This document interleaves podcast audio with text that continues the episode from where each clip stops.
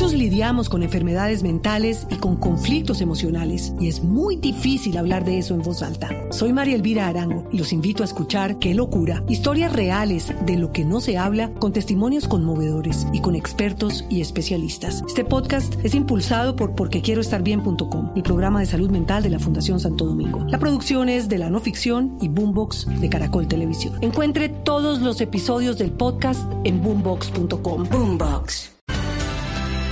Atención, uno de los militares que fue capturado en Haití por el intento, por el asesinato, corrijo, del presidente Jovenel Moise, había sido admitido en la Jurisdicción Especial de Paz. Es investigado por el caso de falsos positivos. Ese militar, que es uno de los 26 colombianos mercenarios contratados en ese misterioso episodio del asesinato del presidente haitiano Mateo Piñeros. Néstor, buenos días. El presidente de la Justicia Especial para la Paz, Eduardo Cifuentes, se refirió a este hecho y afirmó que todos los comparecientes ante la JEP están sujetos a obligaciones y deberes y que a la jurisdicción le corresponde definir las consecuencias que se derivan de esta situación. Sin embargo, aclaró que Uribe Ochoa pudo salir del país porque un juez de Medellín suspendió la orden de captura en su contra. La Sala de Justicia me ha informado que la orden de suspensión de la captura fue proferida por un juez de garantías de, Medellín que hizo el traslado del caso a la jurisdicción, pero que no reportó a migración esta situación.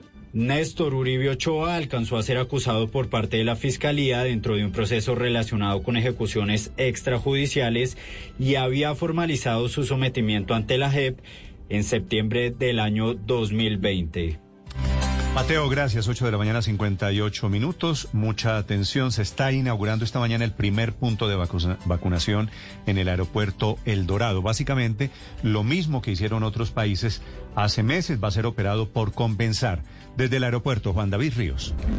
Hola Néstor, buenos días. Pues nos encontramos exactamente en el parqueadero norte del Aeropuerto Internacional El Dorado, donde hoy se habilita este nuevo punto de vacunación por compensar. Se espera que más de 2.000 personas puedan recibir su vacuna diariamente. En este momento hay disponibilidad de vacunas de Janssen y también vacunas de Sinovac para los empleados que hacen parte de las empresas que adquirieron sus vacunas con esta farmacéutica. Escuchemos a Carlos Mauricio Vázquez, director general de Compensar. Relevantes porque este es un punto muy importante. La gente que llega de otras ciudades, de otros países incluso, la posibilidad de seguir y adelantar la vacunación de privados con las empresas que han tomado la decisión de invertir en ello. Para nosotros es un punto adicional muy, muy relevante, insisto. Néstor, le cuento que acá se pueden acercar los viajeros colombianos que lleguen del exterior o también de otras ciudades para venir a aplicarse la vacuna. Por lo pronto, para las personas mayores de 35 años es con agendamiento a través de compensar. Sin embargo, se espera que en unos días puedan venir todas las personas sin importar la EPS a la que hagan parte. Iniciaron los controles de la policía en las entradas y salidas de Bogotá para evitar el ingreso de elementos con los que podrían afectar el orden público en eh, las manifestaciones que están previstas para el próximo 20 de julio. Escudos, objetos incendiarios y otros elementos calificados como peligrosos por las autoridades van a ser decomisados, que es una noticia en desarrollo. Hay operativos en este momento de la policía en diferentes puntos, entradas y salidas de Bogotá. Desde el puente de Guaudevas, uno de ellos al occidente de la ciudad, Sergio Grandes. Néstor, pues son exactamente 17 puestos de control ubicados por las autoridades aquí en la capital de la República. Nos encontramos en uno de ellos exactamente en la carrera 120 con calle 80.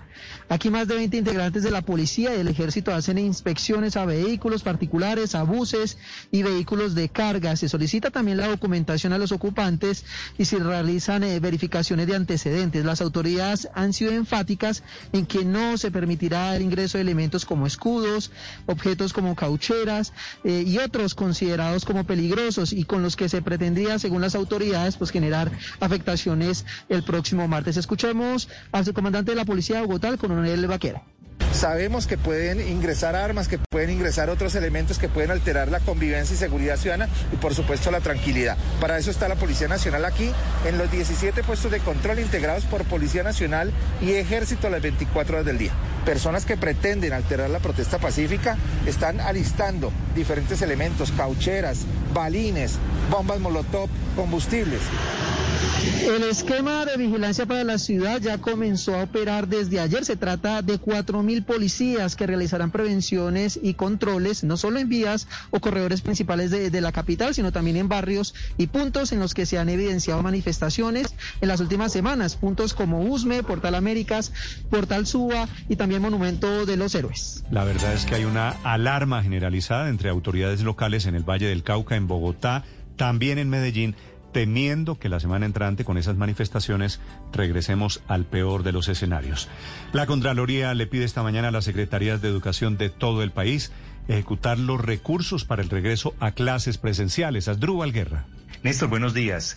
La Contraloría advirtió a los alcaldes y gobernadores la necesidad de ejecutar los recursos para el retorno a clases presenciales, ya que de los 400 mil millones de pesos contemplados en el Fondo de Mitigación de la Emergencia para el COVID-19 dispuestos por el Ministerio de Educación se ha ejecutado el 61.8%, esto es 247 mil 263 millones, y hay 152 mil 787 millones más sin ejecutar, según explica el Contralor Delegado para la Participación Ciudadana Luis Carlos Pineda Telle. 42 ya dieron inicio a estas actividades de retorno presencial, 47 se están anunciando en el mes de julio y asimismo llama la atención cerca de siete entidades territoriales certificadas que no han informado acerca del inicio de estas actividades.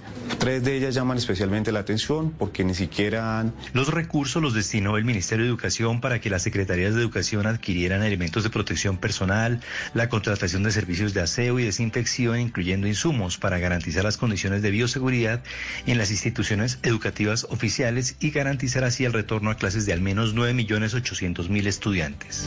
A propósito del tema del COVID, nuevos datos sobre las personas muertas en el occidente de Colombia que podrían haberse vacunado y que no lo hicieron. Hugo Mario Palomar. Néstor, más de 3.900 personas que murieron por COVID-19 en los últimos tres meses y medio en el Valle del Cauca pudieron salvarse si se hubiesen vacunado. El 85% de las víctimas del virus en este departamento estaban ya en la etapa de priorizados para recibir la vacuna. La secretaria de Salud del Valle, María Cristina Lesmes, dice que muchas personas siguen creyendo en mitos, no se vacunan, terminan en una UCI y luego pierden la vida. Y entonces un número muy alto, casi el 85% de los vallecaucanos, habían tenido la posibilidad de vacunarse. Hay muertes de personas de personas de 80 años que debieron haberse vacunado entre febrero y marzo, que todavía mueren sin ninguna vacuna. Entonces, pues es una cosa absoluta y completamente lamentable.